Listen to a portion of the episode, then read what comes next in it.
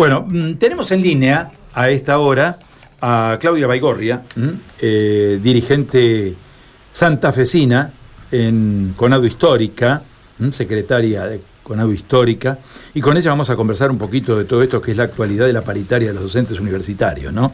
Claudia, buen día, un gusto saludarla, ¿eh? Hola, un gusto, Carlos, tanto tiempo, ¿cómo estás? Pero muy bien, muy bien, Claudia. Eh, uno eh, analiza todo esto que viene ocurriendo a nivel de paritarias, tanto nacionales como provinciales, y Santa Fe es una ciudad que si por algo se caracteriza es por tener una comunidad universitaria enorme, y hay una gran expectativa en la docencia universitaria por esta tratativa que se viene llevando adelante con la nación, ¿no? No hay acuerdo todavía.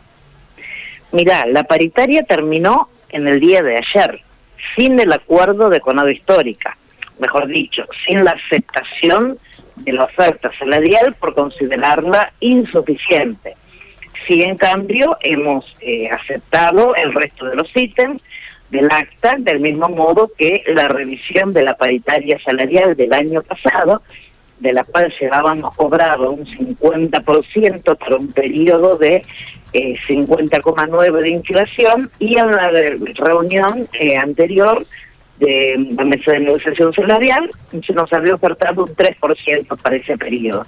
Nuestro Congreso Extraordinario consideró que esa revisión era aceptable, pero que en términos de la oferta para la paritaria 2022 propiamente dicha, consistente en un 41% en cuatro tramos escalonados no acumulativos, un 13% en marzo, 12 en junio, 6 en agosto y 10 en septiembre, con revisión en septiembre, más allá de que no era la peor oferta que hemos recibido desde la asunción de este gobierno, sí decimos nuestro desfasaje salarial viene siendo eh, cada, cada año más profundizado, ¿no? Desde el gobierno anterior y el anterior y ahora con este gobierno también. Entonces, en lo que va de este gobierno, nosotros llevamos acumulado este, una pérdida de poder adquisitivo de nuestro sueldo que ya ronda al 20%. Y un escenario de, inflación que, que no se logra controlar, lamentablemente hemos conocido ayer incluso el índice del mes de febrero de 4,7%, y, y bueno, esto impacta directamente en el primer tramo de nuestra paritaria.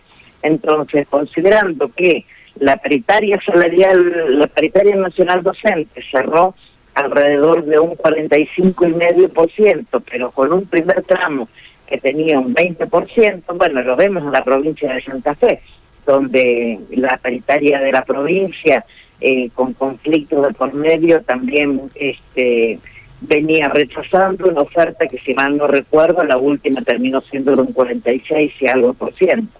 Pero bueno, con otros ítems que a nosotros nos lo han eliminado del concepto. Por ejemplo, el bono por conectividad es algo que más allá de lo insuficiente de su monto, pero sí era un reconocimiento por parte del gobierno nacional, ya que somos agentes directos del gobierno del Estado Nacional, era un reconocimiento a la enorme tarea realizada por el conjunto de la docencia durante eh, los años de pandemia, ¿no?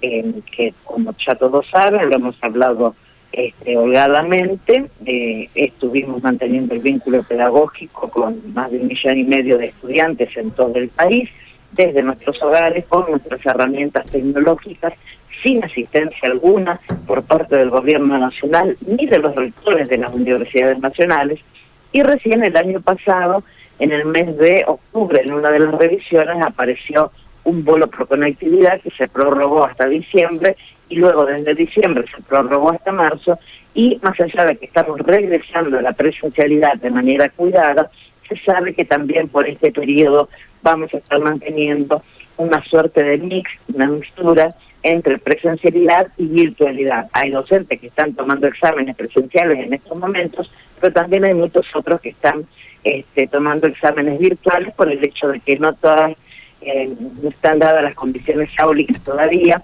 en el, en el marco de la emergencia sanitaria, en el marco del problema sanitario que todavía existe, eh, entonces no están dadas las condiciones para que todas las carreras de todas las facultades, de todas las universidades, en simultáneo retornen a este, la presencialidad. Tenemos un alto porcentaje de vacunación entre el sector docente, en el sector docente, pero como te decía, hablamos de un universo estudiantil de un millón y medio de personas que no tenemos las estadísticas registrales de este, los porcentajes exactos de vacunación y que además tienen una movilidad muy muy enorme tras si se trasladan de una, de una provincia a la otra. Pero bueno, como me fui, todo esto era para decirte que la virtualidad este, va a continuar y entonces no se justifica que nos hayan eliminado el bono por conectividad. Además, a CETERA y a los maestros y maestras les han mantenido todo este periodo el bono de conectividad y el propio gobierno habla de el relanzamiento permanentemente del programa Conectar Igualdad, así como eh, que ha invertido también grandes sumas en las universidades para la construcción de eh, el acondicionamiento de aulas híbridas, es decir, que van a mantener presencialidad y virtualidad. Pero sin embargo nosotros en un gesto, en un mal gesto, digamos, porque insisto, no es el monto, es el gesto, este, y el dato político, no se eliminan este bono. Bueno, por estas consideraciones, entre otras, nuestro Congreso consideró, eh, por, mayoría, no por unánime tampoco, consideró que no había que aceptar esta oferta y sí tratar de mejorarla. Claro, en lo inmediato y desde lo institucional, eh, ¿ustedes tienen alguna nueva fecha de audiencia con el Gobierno Nacional? ¿Se han planteado o les han planteado la posibilidad de retomar el diálogo? Mira, en diálogo estamos. Eh, luego hay un problema que tenemos a través de la justicia con el gobierno, ¿no? Que es, este, que espero que no se repita, pero como viene la redacción del acta puede que se repita. que es que hay dos programas que maneja el Ministerio de Educación de la Nación. Uno es el programa eh, nacional de formación docente gratuita, que es una capacitación docente para el conjunto de la docencia que se le eh, digamos, se distribuyen en paritarias en cada universidad determinados montos de, eh, dinero en función del tamaño que tenga la plata docente de esa universidad. Entonces, este programa de capacitación que se acuerdan paritarias particulares, en el caso nuestro lo acuerdan entre ADUL y las autoridades de la Universidad Nacional del Litoral, lo mismo el otro programa de condiciones y ambiente de trabajo, que es un programa vital para nosotros, para el seguimiento de el, cumplimiento efectivo de las eh, condiciones de, bioseguridad para el regreso a la presencialidad. Bueno, estos dos programas, por una cuestión arbitraria y caprichosa de, del gobierno nacional, y ya quedó así por parte del último gobierno de Cristina, sería de Cristina Kirchner, y luego lo mantuvo el gobierno de Cambiemos, y este gobierno también lo mantiene. Estos programas eh, para estos programas solamente son adjudicatarias aquellas federaciones que aceptan el ofrecimiento salarial, como si tuviera algo que ver la capacitación con el salario o si tuviera algo que ver las condiciones y ambiente de trabajo con este el aceptar o rechazar la oferta salarial. Esta acta vuelve a decir lo mismo, vuelve a decir que esos programas que ahora cuentan con más presupuesto vienen atados a la aceptación. Nosotros, como hubo una arbitrariedad ya en el primer año de gobierno de, Alberto con respecto a esto también, este, fuimos a la justicia porque se nos excluyó de ese programa este, que venimos siendo signatarios porque somos signatarios del convenio colectivo de trabajo, ¿no?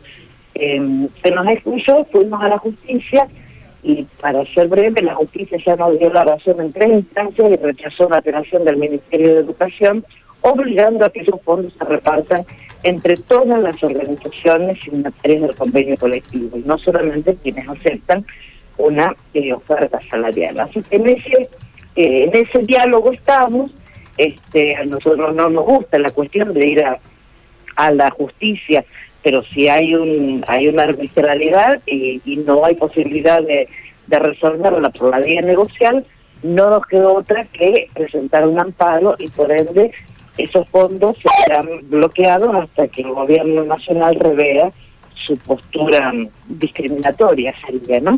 Claro. Bueno, habrá que esperar entonces una nueva instancia de diálogo en el marco de la mesa paritaria para ver si aparece una propuesta superadora, ¿no? Así es, así es. En eso vamos a estar, vamos a estar además, va a haber un monitoreo este, mensual, se dijo, con relación al tema de la inflación hasta que sea la reapertura en el mes de septiembre, donde con seguridad también vamos a estar participando en esta instancia. Claudia, muchísimas gracias por este contacto, ha sido muy amable. ¿eh? Muchas gracias a vos, Carlos, te mando un gran abrazo a tu audiencia y, y al compañeros de Arul también, por supuesto. Muy bien, a la recíproca. ¿eh? Saludos cordiales, adiós. Claudia Baigorria, ¿eh?